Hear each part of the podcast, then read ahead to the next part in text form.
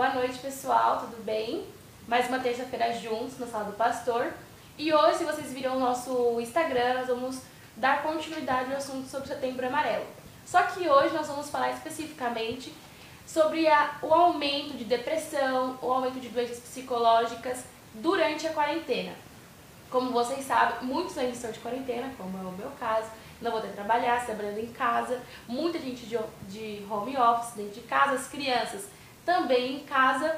E o que acontece? A família tem ficado muito tempo junto, algo que não é habitual na família brasileira, né? A gente ia pra escola, todo mundo saía e voltava à noite, às da tarde se encontrávamos e era uma família feliz. Agora não é tão assim, né? Nós temos que buscar juntos uma família Busca, agora é uma família buscando a felicidade, né? Que é difícil também. E só que durante as brincadeiras, durante o período da quarentena, muitas pesquisas foram feitas em relação a essas pesquisas, essas doenças psicológicas e houve um aumento. Na verdade, os casos de depressão duplicaram no Brasil e os casos de estresse cresceram 71%. E o senhor é um exemplo de quem está em casa, né, pastor? Com as crianças, com, com a crianças. família. É, falando de em relação às pessoas que você recebe aqui na igreja, que você tem contato, o que o senhor tem percebido em relação a isso que tem acontecido, esse aumento de estresse, aumento de doenças é, psicológicas, depressão, a ansiedade principalmente, que cresceu bastante também. Como o senhor vê esse comportamento? Por que as pessoas reagiram dessa maneira? O que o senhor tem a falar um pouco sobre isso? A primeira coisa é que a, o, o, hábito nosso latino, né? Esse povo do hemisfério sul aí inclui a gente, né? O brasileiro, e o brasileiro tem isso de forma muito mais natural, porque o nosso país é um país bem quente. Então a gente tem hábito de estar muito envolvido em situações externas, né? envolvidos com encontros externos, passeios, caminhadas. É, a gente tenta criar uma rotina onde nossos afazeres sempre acontecem fora das nossas casas. Então a gente tem um ambiente propício a contato humano, é, entre as diferentes formas de contato, né? com amigos, prestadores de serviço, enfim. E quando nós somos colocados para dentro das nossas casas, forçando um hábito que culturalmente não é nosso, a gente já enxerga aí um início de algum tipo de conflito interno, porque nós vamos ter que adotar e assumir comportamentos que já não eram tradicionais e são obrigatórios de uma forma imediata. Não houve um processo de adaptação e nenhum processo transitório. Nós fomos de pessoas socialmente envolvidas a pessoas reclusas de um dia para o outro que quando se promulgou a, a quarentena e criou-se as imposições, fora o medo, que também foi um grande incentivo para essa retirada, pelo menos, pelo menos no início, hoje em dia a gente já vê um comportamento diferente. No início, as pessoas voltaram para suas casas, inicialmente amedrontadas, satisfeitas por se sentirem seguras, mas gradativamente essa, esse aprisionamento começou a gerar sequelas. A gente vê isso primeiro dentro de casa, entre os diferentes conflitos, quando até a gente tratou da questão da violência doméstica. A gente consegue enxergar isso, eu como pastor, nos meus atendimentos pastorais, onde um número muito grande de pessoas começa a apresentar crises existenciais diferentes, seja daquele que trabalha, seja daquela que não trabalha, daquele que não trabalha, daquela que trabalha, pessoas extremamente produtivas dentro da sua rotina, não se sentindo mais produtivos, porque eles não conseguem mais manter uma rotina diária semelhante àquela que eles estavam habituados. É, a gente pode dizer, mas pastor, eles podem ser produtivos da mesma maneira. A questão não é só a produtividade, é a cultura. Como é que nós enxergamos ser produtivo? Se você for falar com um homem normal, né, um homem normal, padrão normal de homem, a primeira coisa que o cara vai pensar é: eu tenho que sair de casa para trabalhar. E se ele não sai de casa para trabalhar, o cara não sente que está trabalhando. E aí já existe uma reação em cadeia interna, aí o cara começa a ficar cabeça baixa, triste, frustrado, ele começa a se sentir incomodado e aí ele começa a criar o ambiente propício para o surgimento ou manifestação de algumas doenças de natureza emocional. A mulher, onde os filhos é, iam para o colégio, ela ia trabalhar, voltava, ela tinha uma rotina pautada naquele ritmo, simplesmente aquilo é parado e ela volta para dentro da sua casa, volta a ter uma rotina mais intensa, seja junto com o marido ou com os filhos. Ela já não sabe para onde ir, o que fazer. Existem relatos de alguns amigos da igreja que a esposa ele chegou em casa do trabalho, ele trabalha fora, a mulher estava chorando, chorando mesmo, de chorar de escândalo, assim, não escandaloso, aquele choro de sofrimento. Por quê? Ela passou o dia com, a, com, com os filhos, tinha que cuidar dos afazeres, cuidar de filho pequeno, fazer comida, aula em casa, né? Da aula online, porque o professor não consegue ir tão longe assim. A aula online, não sei o que, não sei o que, não sei o que, não sei o que, não sei o que, não sei o que, não sei o que. E a mulher tava louca. Não tava em crise. Aí você percebe que existe um problema. Esse problema tá onde? Esse problema tá em uma rotina que foi imposta e que criou o ambiente propício para a manifestação de doenças emocionais. E aí, se isso se prolongar, apesar que mudou-se muito o layout, né? O perfil, se isso se prolongar de forma mais demasiada, a grande tendência é que mais pessoas apresentem doenças de forma leve, moderada a grave, né? O que, no caso do setembro amarelo, que é o grande sinal de alerta aí, pode também aumentar o índice de suicídios, porque vai ser simplesmente um processo, né? O agravo de uma doença emocional que até estava controlada, que foi piorada por conta do período da quarentena e que em alguns casos, espero que isso não ocorra, mas infelizmente pode ocorrer, a pessoa vai caminhar para uma manifestação mais intensa dessa doença e uma delas é a tentativa de suicídio, de automutilação, existem vários desdobramentos, mas há um risco real né? E a gente infelizmente vai ter que aprender a lidar e trabalhar esse tema antes que algo pior aconteça, principalmente para aqueles que estão próximos a nós e dependendo da situação para aqueles que estão né, orbitando de alguma forma perto do nosso raio de interferência, de influência na vida dessas pessoas. Pastor, a gente percebe que essas doenças psicológicas estão muito mais presentes no universo feminino. Sim. As mulheres estão sofrendo muito mais do que os homens. Porque os homens não gostam de falar, tipo, posso estar em crise, mas vou ficar com a minha crise guardada aqui dentro? Ou realmente são coisas é, do universo feminino? Na verdade, o homem é menos disciplinado que a mulher, começa por aí. Então, eu conheço um número significativo de homens que, apesar do período da quarentena, eles simplesmente saíram foram encontrar com os amigos, sob todas as justificativas do universo. O homem ele é mais negligente no que diz respeito aos seus cuidados pessoais. Então, nesse caso, a gente já vê que existe uma válvula de escape masculina. Na prática, você vê a incidência de mulheres com um número muito maior do que de homens no que diz respeito às doenças de natureza emocional. Isso é, faz parte da forma de reação de cada grupo, né? Alguns dizem que não existe, mas o gênero masculino e feminino são bem distintos e há uma tendência a se manifestar a pressão emocional de forma diferente. O homem, com a pressão emocional, ele começa, infelizmente, a manifestar é, características agressivas, comportamentos agressivos, o que pode aumentar, no, no, no caso específico, o índice de violência doméstica, porque o cara começa a entrar num processo de estresse e é muito normal ele expressar comportamentos agressivos. A mulher, em contrapartida, no aumento da pressão, seja ela de qualquer natureza, e nesse caso de fonte, né? Hoje a fonte é a quarentena, ela começa a ter uma, um processo depreciativo na sua estrutura emocional e aí é possível que comece a ter crises de ansiedade ou outras crises associadas e em casos mais extremos, né, que seria o o ponto mais longo, que é a depressão e a tentativa de suicídio. Mas lembrando que a tentativa de suicídio no universo feminino não é maior. É, é na verdade, é, homens se suicidam. se suicidam mais do que mulheres, se eu não me engano. É, eu vi um dado em relação é. a isso. Mas as mulheres sofrem mais com depressão, mais, mais com ansiedade. Isso.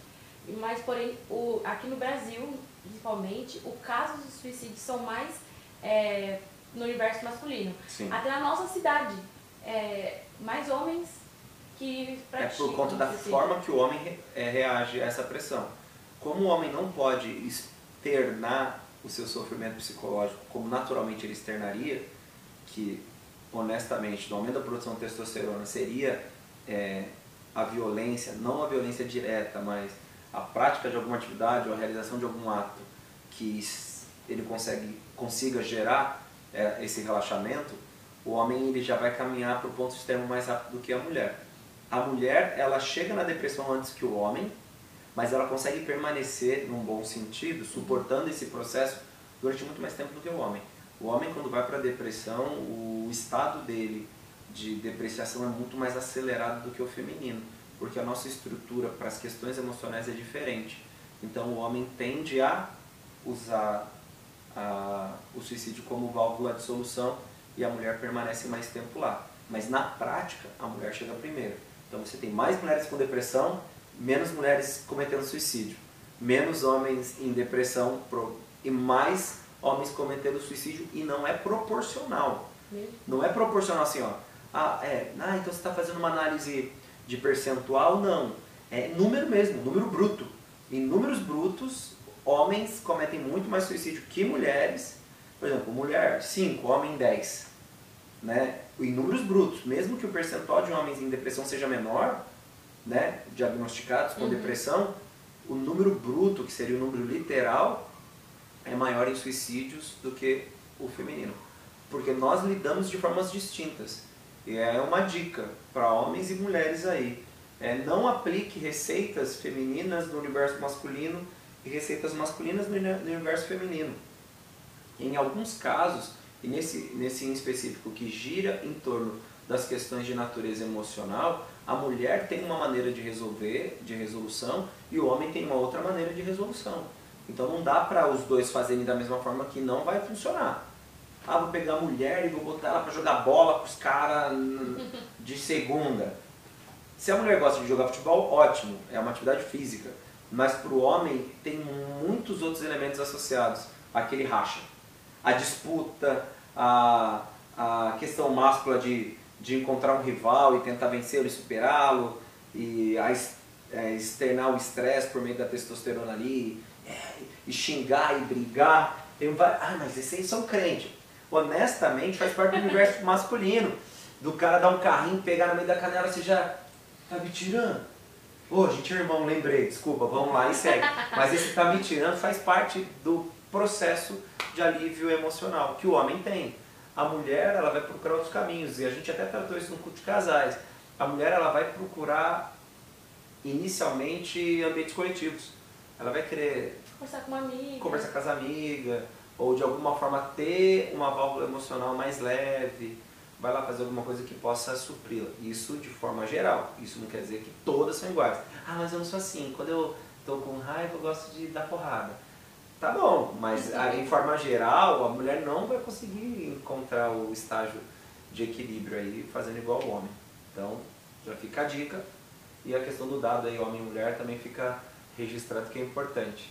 Né? Quando um homem estiver em depressão, e uma mulher tiver depressão, ambos precisam de extremo cuidado, mas homens tendem a caminhar para o suicídio e se já que a gente está falando de setembro amarelo, é importante ter essa percepção aí, não tratar como ridículo e não ridicularizar o homem em depressão. Isso Tem é importante. Tem preconceito também, Tem. eles acabam se expressando por conta disso. E pastor, dentro da, que é uma dica, dentro da nossa casa, dentro da família, como perceber que, sei lá, o nosso companheiro, os filhos estão desenvolvendo depressão ou até conseguir chegar numa conversa, porque minha mãe nunca conversou comigo sobre suicídio, por exemplo. Eu nunca chegou, vamos conversar. Já pensou em se matar? Eu acho difícil um pai. Então, mas tipo é, você tem 22 anos. É. Eu tenho 38 anos. Nós temos uma diferença grande de idade entre nós, mas as nossas gerações elas viveram coisas parecidas. Não era, não era muito comum. Na minha infância, era um em um milhão, era um caso assim, isolado que comentava alguma coisa. Na sua idade, quando você era criança, também era aumentar, não era algo comum. Hoje em dia é algo comum, né? Então é importante que as pessoas tenham essa visão de tratar desses temas se os pais não conversam, porque isso é muito mais comum e existe certos grupos e rituais que acontecem principalmente entre os jovens de pactos que eles fazem para cometer suicídio, até uma ideia de suicídio coletivo até. De você faz, eu faço, todo mundo vai fazer, como um gesto de, de protesto à sociedade, sei lá, contra o bullying, cada um tem o seu motivo. Então é importante ter essa percepção. E como eu identifico uma alteração comportamental? Todo comportamento é processual. Então ninguém tá hoje de boa, galera, Deus, aleluia. E amanhã vem aqui com um gorro na cara assim, ó, com o capuz da, da, da, da blusa, olhando para baixo, com o olho preto assim de olheira. E... Não, ele vai caminhar até entrar no estágio mais profundo, né? De estresse, tristeza e de dor. Essa caminhada até esse estado mais profundo vai apresentar mudanças comportamentais que vão é, estar oscilando entre mudanças bruscas e mudanças leves. É, a pessoa pode apresentar, por exemplo, é, certa resistência social, de forma mais leve, até disposta a participar de algumas coisas, mas ela acaba estando no meio, mas não participando do meio. Mas ela pode ter uma alteração brusca de humor que tende até a violência, de mandar a mãe ou o pai para algum lugar, xingar, por exemplo, se for relacionado ao filho. Comportamento muito mais agressivo. Uhum. Então, esses, essas oscilações de humor e comportamentais acontecem. Então, se o seu filho do nada começou a adotar certos hábitos que inicialmente ele não tinha, observe. Né? Às vezes é só uma crise da adolescência que passou porque o amor da vida já não, não quer mais, e agora minha vida acabou, meu Deus, agora eu não vou ser mais ninguém, ou porque a pessoa que ela simpatizava já não fala mais com ela, existem N razões. Mas principalmente se isso se perpetua durante um longo período e você percebe que essas mudanças comportamentais vão se acentuando, a pessoa vem, adot vem adotando novos hábitos muito diferentes daqueles que ela tinha e sem razão para essa mudança brusca e isso já tem que ser observado porque o ser humano naturalmente não tem mudanças tão bruscas num curto espaço de tempo. Então ele normalmente para criar um novo hábito ele tem uma long, um longo processo até a aquisição de um novo hábito. Mas quando você começa a perceber que existem essas mudanças graduais até o extremo, né? Mas elas vêm acontecendo de forma contínua e vêm se prolongando e vêm alterando o, a relação da pessoa com a família, com os pais ou dos pais com os filhos, de forma geral, assim, dentro do contexto doméstico, já tem que ser observado. Porque a pessoa, na verdade, ela está apresentando pequenas mudanças que giram em torno de mudanças mais agudas e menos agudas, que vão se transformar num novo comportamento. Aí quando você for notar, ela está presa dentro do quarto, não quer falar com ninguém, você entrega comida na porta, ela só come lá e não sai de casa. Então você percebe que ela chegou num estado profundo, o que aí gera ainda mais um sinal de alerta. Aí vai ter que procurar profissional, igreja, o que puder para poder ajudar essa pessoa. E pastor, como uma mãe, um pai introduz essa conversa com os filhos? Principalmente com o filho adolescente, que, ou pré-adolescente, essa fase. Pré-adolescente acho que é mais difícil, né? Porque ainda é pequeno, mas não é tão criança, mas ainda também não é adolescente. Então, é... Então, se, a, se a pessoa começa a fazer perguntas, a criança mais nova faz isso, você já tem que observar a origem é, desses questionamentos. Ah, mas e se eu me matar? Isso não sei o que, eu não quero mais viver. A criança vai expressar. O mais jovem, assim, no sentido de o jovem, né? Uhum. Já adolescente e tal, ele já vai ter um outro tipo de comportamento. Mas como hoje não é incomum a gente ver uma matéria tratando do assunto, eu acho que a gente confunde a relação com o jovem adolescente e a gente parece que tende a preservá-los de algo que eles mesmos não se preservam, que é o acesso a esses, a esses tipos de conteúdo. Né? Eu acho que o pai tinha que chegar mesmo e trocar uma ideia, o pai e a mãe, chamar para um bate-papo, conversar sobre o assunto, tratar do tema, dialogar, é, tirar dúvida, ser uma, uma conversa franca e direta, sem muito cuidado, sabe? Sem muito dedo. Uhum. Tem que ser bem objetivo porque eu acho que a gente não pode tratá-los como ignorantes. Por quê? Porque o acesso à informação hoje é, é vasto. Tem a galera que está participando atrás das câmeras, tem, está usando o celular, está respondendo, está lendo jornal, está respondendo matéria, está fazendo um monte de coisa. Então o adolescente ele vai pegar o aparelho dele do telefone, pá, pá, pá, pá, ele vai ter um acesso a um monte de conteúdo e de informação que o pai tem pudor ou fica cheio de cuidados para tratar de um tema que o próprio filho já está mergulhado há tempos e o pai evita falar porque o filho vai se chocar. Eu acho que não tem que se, se preocupar tanto não. Eu acho que tem que ser mais assertivo e pontual, mas não arrombando a porta, mas tratando do assunto de forma a, a trazê-lo para a responsabilidade, né? Eu quero conversar com você, é sobre isso. Eu faço isso com meu filho de, de, de 8 anos. Eu converso com o Heitor sobre alguns assuntos e falo, filhão, preciso tratar de umas coisas com você, senta aqui. 8 anos de idade. A gente conversa, trata do tema, fala do assunto, discute e, de assuntos né, diversos que eu entendo que são necessários na construção da personalidade e do caráter dele. E eu não vejo isso como problema e ele entende, ele tem 8 anos, vai fazer 8 em dezembro. Mas ele entende essas conversas, ele sabe que é um papo sério, que é uma conversa de pai e de filho, que é como eu chamo, a gente tem que ter uma conversa de pai e de filho. Aí ele vai, senta comigo ali na beira de algum lugar que ele não perca a atenção para a conversa a gente fala. Pra, daí eu pergunto, e aí, você entendeu? Entendi, pai, não sei o quê. Ele responde, tira a duvidinha dele quando surge e eu trato do tema, sem grandes dificuldades. Então, ser claro é a melhor, e objetivo é a melhor opção nesse caso, né? O pai do, do adolescente moderno tem que entender que, que eles não são como nós éramos. A gente tinha falta de uma infinidade de informações que a gente ia aprendendo a meio aos trancos e barrancos com os amigos, mas a gente só consegue ter convicção sobre o assunto um pouco mais velho. Hoje é tudo precoce. Se o pai evita falar com o filho porque tem medo de expor ele, então tem que tirar o celular da mão dele, tira a Netflix dele, YouTube, porque ele vai ter acesso a toda essa informação que o pai tem medo de falar. Então, fala com ele. Se ele é mais velho, né? Assim, 14, senta vamos, vamos trocar uma ideia. Conversa, abre o jogo, trata do tema, até mesmo o suicídio. E é melhor que seja o pai falando e a mãe, né? Os pais, do que qualquer outro lugar aí. Porque daqui a pouco entra de novo um joguinho aí do, Baleia da baleia azul, e aí começa a fazer um estrago, ai meu Deus. Tá bom, mas você conversa com seu filho sobre esse assunto? Ah, não, porque eu acho que ele é muito novo, tá vendo? Alguém não achou. Foi lá e jogou um, inventou joguinho da baleia azul e seu filho caiu no joguinho. E aí, como é que fica? Tem um personagem agora no Instagram que ele é um homem usa uma fantasia, sabe, do Pateta, do, do Mickey? Só que meio bizarro, assim.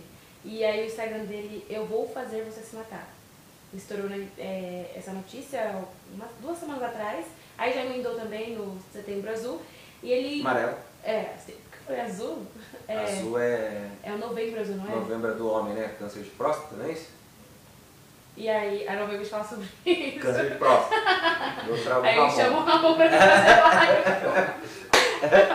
Brincadeiras à parte. Tem que chamar alguém que já fez. Eu falo assim, Ramon vai. Aí eu falo, o Ramon vai, vai contar a experiência dele, né? Do, do, do- do novembro. Ele, como nosso diácono aqui, ele vai lá, a gente contratou o médico, ele já foi lá, fez a consulta. Ai, meu Como é, Ramon? Da experiência. Fala pra gente aí. Mas aí nos emendou sempre amarelo porque ele incentiva e ele fala que ele vai te ajudar a fazer você a se matar.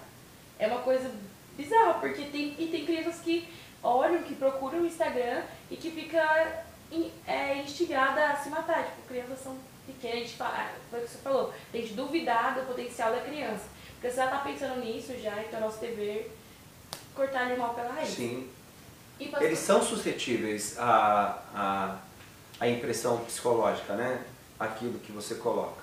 Então, se eles acessam esse conteúdo e a criança ela é facilmente impre- impressionável, eu acho que o pai que não fala sobre o tema, abordando questões de crianças e adultos, é, e jovens, quer dizer, o pai, ah, eu vou, não, vou, vou esperar, quando ela tiver 21 anos, ah, vai falar.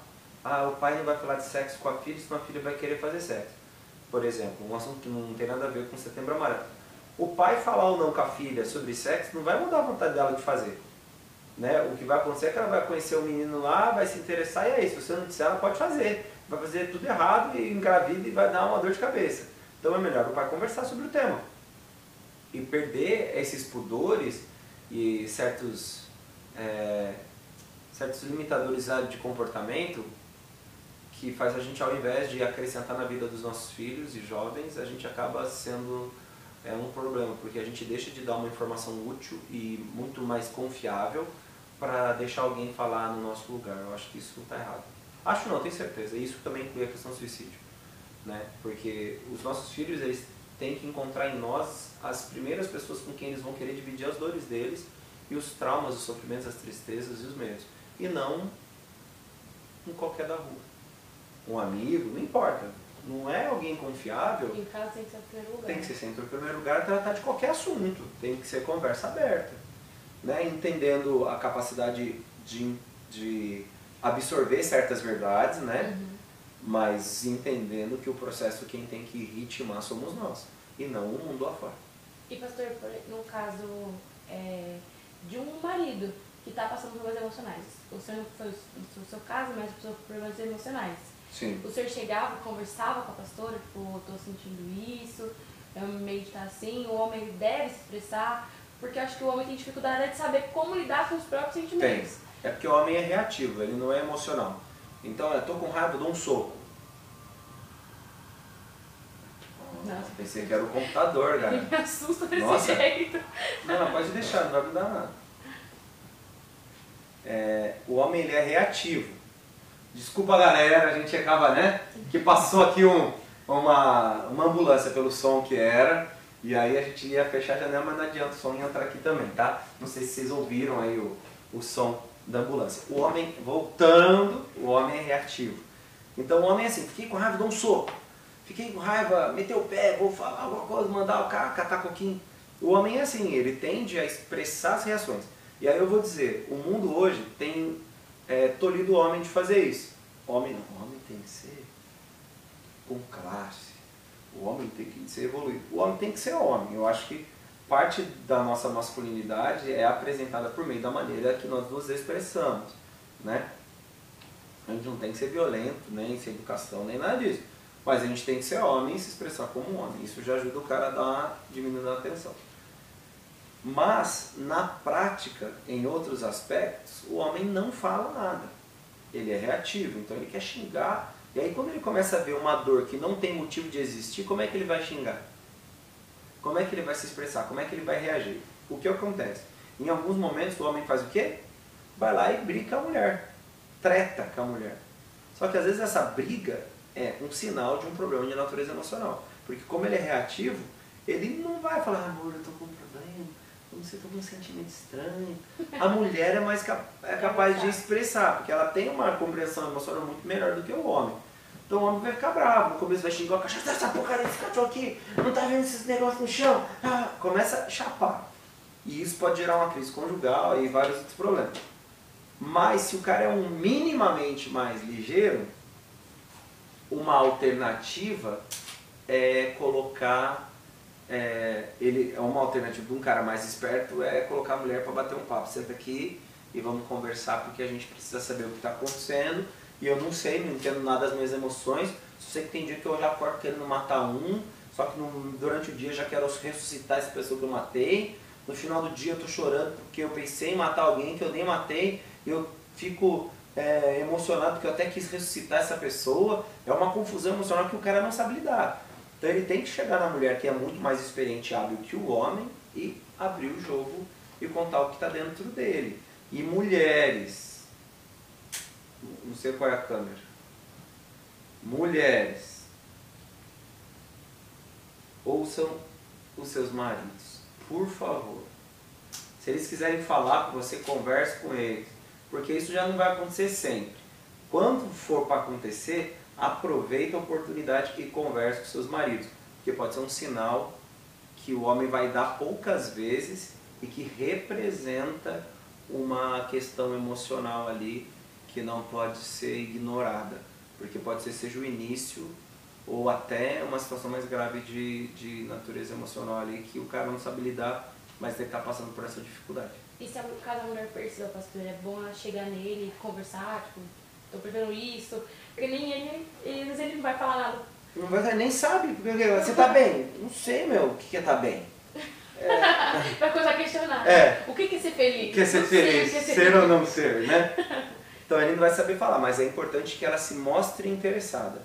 Porque ele, alguns homens mais hábeis vão falar, mas aqueles que não são, eles vão procurar, todo mundo procura. A água vai procurar um, um meio para sair. A pressão do estresse ou da, do- da depressão, ela vai procurar um meio para sair. O que a gente tem que ter é sensibilidade para compreender esse caminho que ela está fazendo para poder sair de dentro da pessoa e encontrar o ambiente externo. E quando encontrar, opa, antes que alguma coisa pior aconteça. Até as crises de ansiedade, né, pastor, entre homens e mulheres são bem diferentes, né? quando a pessoa externa, né? Eu tive estudando um pouco sobre crise de ansiedade por conta. Eu, eu trabalho com adolescente, gente. Então eu na escola tem adolescente, no ministério é adolescente, adolescente. então eu acabo prestando bastante pra ver. As meninas elas têm muito tremor na mão, elas tremem muito, uma coisa assim, e elas choram, uma dor no peito. Homem não, homem... Parece uma taquicardia com a menina. Ah, vou morrer. E ela quer ser, tipo, ela, ela só fica assim, ela quer ficar espremida, você. Parece que ela vira um, tartaruga. Ela assim, volta pro estado fetal lá, é. quer ficar encolhida. Agora o menino não, o menino já estoura, tipo, ele fica nervoso, ele anda de um lado pro outro, ele, tipo, quer arrancar os cabelos, você fica, tipo, do menino me assusta mais, você fica. Então, porque é reativo. O homem, eh, pra ele, meu, vou, vou fazer alguma coisa. Então, a, a... Ele quer colocar pra fora aqui. Ele quer colocar pra fora. E como é que o homem expõe as coisas? Através de ação. O homem, a natureza masculina é assim. Então ele vai se expor. E se ele está numa crise de, de ansiedade, o cara fica bichão, parece que ele fumou, cheirou cocaína e fica bichão, bichão. E começa a andar, correr e, e bate e dá soco nas coisas e começa a ficar bem louco. Porque ele está ele tá usando o mecanismo emocional dele que é a, não a agressividade, mas a ação. Uhum. O homem é reativo, então ele tenta colocar para fora. Para quem olha, parece que o cara vai fazer um, uma desgraça, mas é a maneira que ele, tá que ele tem para colocar para fora. Ele vai andar muito rápido, vai. Ele, ele, ele, é que ele começa a não conseguir traduzir as emoções, então ele, ele põe na cara, ai, aí fica, é, movimentos repetitivos, começa a bater assim, ó, e ele começa a andar e não, não deixa eu andar, daqui a pouco eu volto, ele volta, anda, senta, levanta de novo, fala de forma desconexa, ele até tenta falar o que está acontecendo, mas não consegue, porque ele fala um monte de coisa, repete, volta, retorna é uma confusão generalizada. Por quê? São distintos. O homem e a mulher se expressam de forma é, muito diferente e isso não é uma construção social. É, uma, é da natureza psicológica. E é ciência nesse caso, né? E é ciência tem, nesse caso. Tem comprovar, comprovação. E, pastor, no caso da ansiedade, vai que tem uma mãe aí que falou, meu, meu filho reage assim, tá tem crise de ansiedade. E não tinha percebido até agora, nesse momento. A gente deixa esse menino essa, ou essa menina, né, chorando, passar um pouco, deixa ele viver ali o que ele tá passar de ansiedade. Como ele deve reagir? Ou chega, abraça, não sei, fala alguma coisa, o que o senhor aconselha? O homem só vai ceder o, o abraço no final, quando ele já se sente mais leve, porque ele externou o sentimento. Se você for abraçar um homem que está tendo uma crise de ansiedade logo no início, meu, você, vai, vai ter que, meu, você vai ter que pegar um chapéu de boiadeiro, segura, meu, porque o cara não vai, não, não, não, não, não que ele não quer o contato, mas ele vai ficar agitado, aí você anda, aí você deixa. Você observa para que não faça nada extremo, sempre acompanha, uhum. mas deixa passar pelo menos a parte inicial da crise, porque ele vai, o, o, até para o homem é mais fácil, porque ele vai começar a gastar energia e fazer as coisas, então ele vai assentar um pouco as emoções dele, aí ele até consegue conversar, expressar, e aí você intervém, ele talvez precise de um abraço ou não, vai depender muito. A mulher, ela já quer um abraço. Não, na verdade ela já.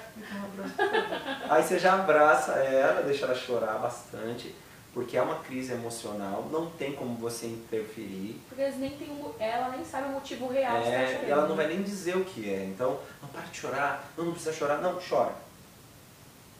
Você está chorando segura, então chora. Chorou? Vamos tentar conversar agora? Porque se ela sai do ápice da crise, e retorna para algo mais estável, ela consegue, e o homem também consegue dialogar. Se a gente fica tentando interferir, na verdade a gente está jogando lenha na fogueira. Vai só aumentar. Só vai aumentar, e vai aumentar, e vai aumentar, e vai aumentar. Não fala o que você está sentindo, fala, fala. Não, não precisa perguntar. Não é interrogatório.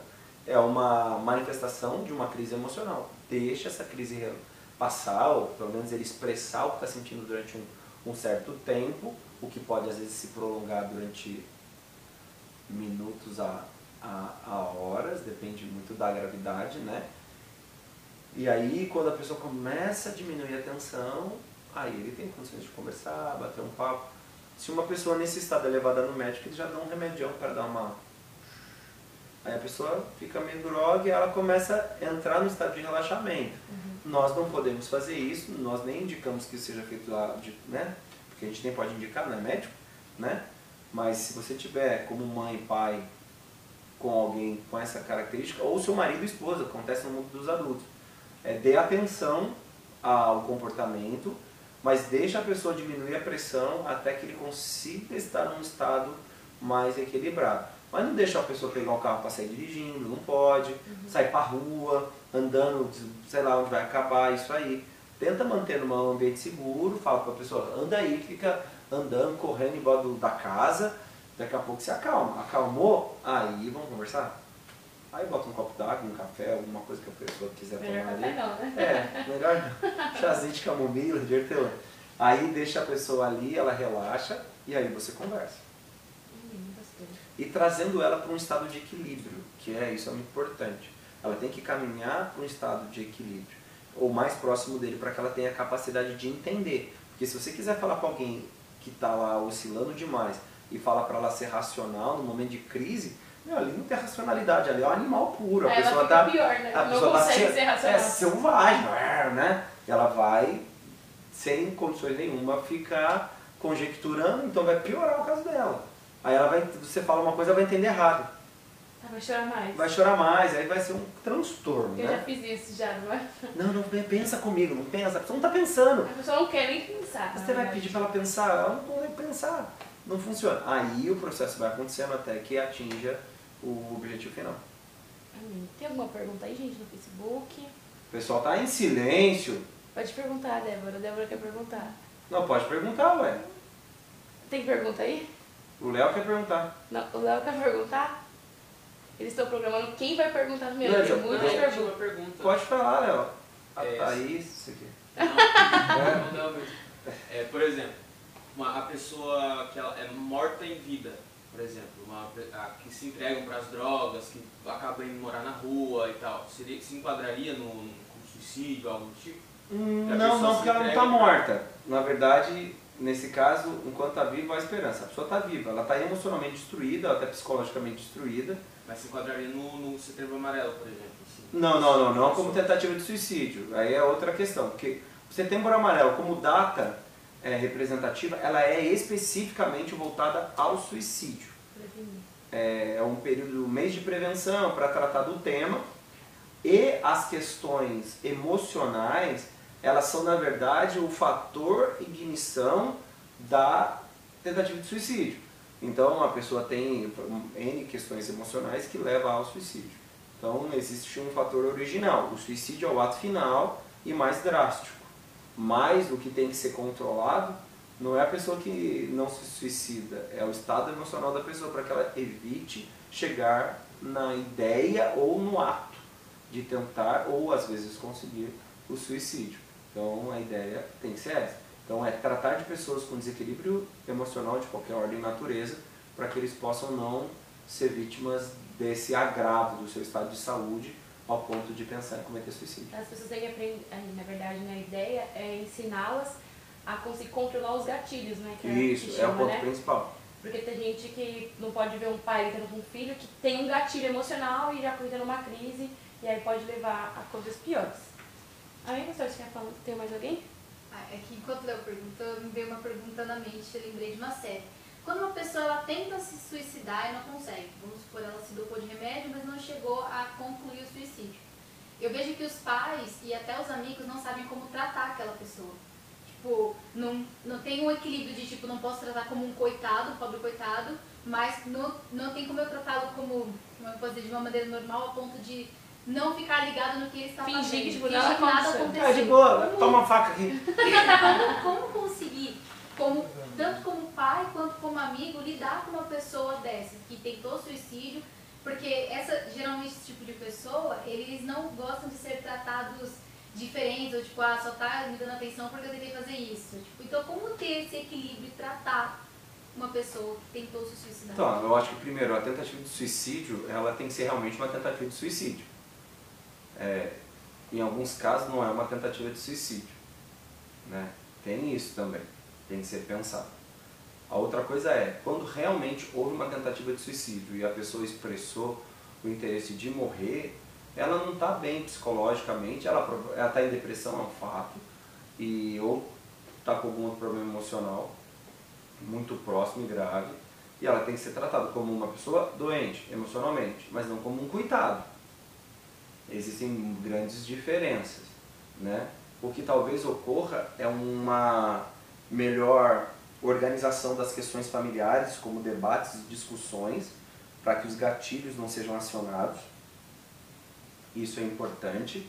A busca por uma terapia e um, e um apoio é, psicológico e espiritual, né, para que a pessoa possa ter esse suporte, isso é importante. E deixar claro para a pessoa algumas condições. Se ela ainda está em crise suicida, ela pode usar alguma coisa e tentar o suicídio. Então ela tem que entender que vocês não estão fazendo aquilo por mal e, ou por qualquer outra razão. O que vocês estão fazendo é, na verdade, uma ação preventiva para que a pessoa não, é, talvez tenha um, uma crise ali psicológica e tente suicidar, para não fazer isso. Né? Você vai fazer assim, a pessoa, ah, mas eu não quero que me trate mal. Então você tentou, você tentou suicídio, como é que eu vou tratar você como se nada tivesse acontecido? É impossível. Vai ter que tratar como se alguma coisa aconteceu. O que a gente não vai tratar a pessoa como uma coitada. Mas é lógico que ela vai, ela vai exigir certos cuidados mais específicos para que o problema não se prolongue e não se perpetue como algo ainda mais grave ou uma segunda tentativa que vai conseguir isso. Tem alguma pergunta por aí? O pessoal pergunta nada pra gente, a gente tá sem credibilidade já. Ou a gente é bom demais, que a gente responde tudo que as pessoas perguntarem. É, eu vou pensar desse Que, jeito, é, assim, porque daí é um né, gatilho é um gatilho emocional. emocional pra ficar aqui de boa. Mas a galera fica assistindo, é um silêncio, ou eles para dar. A minha dúvida ainda, eu tenho essa dúvida. Sabe que acho que no meu coitado do pastor, né? Tá lá se esforçando, falou tanto nos cultos pro pessoal acompanhar. Vou deixar aqui o celular Ligado. é ligado aqui, ó. Tô aqui, ó, lavando louça, assistindo Netflix. Mas tá aí, ó. Sei O lá. é que tá lá, né? Tem gente lá assistindo, ó, tem gente assistindo. Mas ninguém fala nada, é um silêncio absurdo. É igual aula online, né? Com os adolescentes, todo mundo com a câmera desligada, fone desligado, e o professor lá falando. Não que isso o meu caso, né? Não, professor? sei, todo mundo assiste. Todo né? mundo assiste a minha aula, com certeza, de álgebra, com certeza. Não, ontem, na reunião do, do- reunião de líderes. Tá, começou a reunião de líderes do nada. Tinha lá 52 pessoas lá na reunião. Aí chegou um dado momento. Pum, pum, pum. Tudo preto. Porque a gente cortou né, os microfones, ninguém tava falando nada. Só aparecia as siglas, a galera nem pra deixar fotinho lá no Zoom. Só a sigla dos nomes. E o pastor falando. Falando, velho, o que, que é isso? Ou foi no banheiro, sei lá, né? Mas quem deixou a câmera ligada teve figurinha. É, tem isso também, né? É bom. A pessoa tem que fazer assim, ó, liga e desliga, liga só pra falar que tá por ali. É. Aparece. Oi, Tá, verdade. oi. Amém, pastor. Amém. Ah, me dá um amém e volta. E volta. Eu não deixo ligada, não deixo ligada. Não? Não. Pra virar figurinha? Eu tenho um monte minha. Pra mudar, né? As velhas já estão ficando velhas com aquelas figurinhas. Enquanto isso, ninguém falou nada. Tem certeza que é a minha teoria A Simone ela fez uma pergunta aqui, pastor. Ela tá perguntou: certa. depressão pode ter causa genética? Aí é. Se for para questões, é, na verdade, do neus- dos neurotransmissores, né? Por questão cerebral, sim. É, é, é- é possível. Na verdade, biológica, não, não genética, mas biológica. E existe índices de que a recorrência, né? De familiares com depressão é, acontecendo, né? Em uma ordem familiar. Então, se existe uma, uma continuidade, o pai teve, a mãe, o filho teve, o neto teve, o bisneto teve, é plausível. Isso já confirma a questão genética. Mas de ordem biológica, né? De ordem comportamental ou de pressão emocional comportamental, ou porque a família é desajustada, ou porque foi infelizmente acaso. Porque o pai sofreu algo que desencadeou e o filho, a mãe e os filhos, tanto faz. Mas não dá pra poder sempre dizer que é da mesma origem genética. Amém, pessoal. Ok, ok. Pastor, muito obrigado. Semana que vem tem mais. É, ah, verdade, hoje começa a célula 8 horas É. agora, né? É por isso que eu tô É, já- tem célula no horário. Esqueci disso. É, tô tentando aqui terminar no horário. Mas semana que vem vai ter um tema super legal. Espero que vocês gostem. É, ah, vai, vai ser Eu vou gostar desse tema. polêmica, como é que é mesmo? Nova Era. Do, daquele cara lá, o Eu não sei. John né? Clever. Eu, eu nunca sei o nome dele. Como é que ele fala? falava? Eu nunca assisti porque minha casa não pegava. John Vou Clever. pegar. Pastor, tá de deles ali atrás. É esses caras, meu, John Clever. Meu, era, era, o- era o Cine Privé desses caras aí, ó. Ó o Romeu. o. Ah, Para tudo, para tudo, mas não era o para tudo. É, para, para, para. Para, para, para, para. Ah, Ah! o se entregando. né? Meu, os caras não. Porque os caras não vão assistir pornografia. Mas assistia teste de fidelidade. Ué, tá, tá online, é triste, mas. Não E- esses caras. Não Mas- esses estão aqui, né? É, mas os caras aí. Conheço Fora mais. do Brasil. É, Aqui na não. Argentina, sei lá, na Argentina Dessa vai que alguém da igreja, Argentina assiste, né? Dessa igreja não. Que eu conheça. Alguém, né? Mas aí semana que vem a gente volta com um tema super legal, acompanhe. E, gente, por favor, entra no Instagram e faça perguntas lá no nosso, na nossa página, por favor. Porque é na sala do pastor a ideia. É, porque só eu falo com você É, aqui. então só a Brenda vai na sala Vou do tirar as pastor. dúvidas aqui. Então vamos desligar isso aqui, vamos marcar toda, toda terça, Toda terça eu marcar com você 7 também. às 8 e já era. Não, a ideia é a gente conversar, pessoal. Então até propor ideias. Vai lá, bota no seu history do, do seu Instagram, marca a igreja. Não dá pra marcar, né?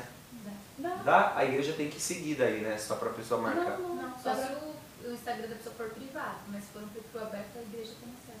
Quando ela marca, aparece. Pra ver? Então marca lá e propõe uns temas, ué. Né? Porque às vezes a gente não precisa nem marcar um atendimento. Você pode propor um assunto que é bem legal e a gente vai tentando desdobrar esse assunto aí, desbravando ele. A gente vai falar sobre nova era, a gente vai falar sobre hipergraça. Esse aí vai ser. vai Agora falar vai começar os assuntos que eu gosto. Nova era, hipergraça, a gente vai falar sobre os assuntos diversos, né? Que acaba fazendo parte do imaginário cristão, sejam eles é, fatos de fato fundamentados e outros as anedotas aí que o povo conta e acredita que é confortável. Então a gente vai tratar de todos esses assuntos, é legal a gente falar disso, e quando for, te convido para estar aí, para ter esse bate-papo e a gente tratar desses temas bem legais. É isso, pessoal. Até semana que vem.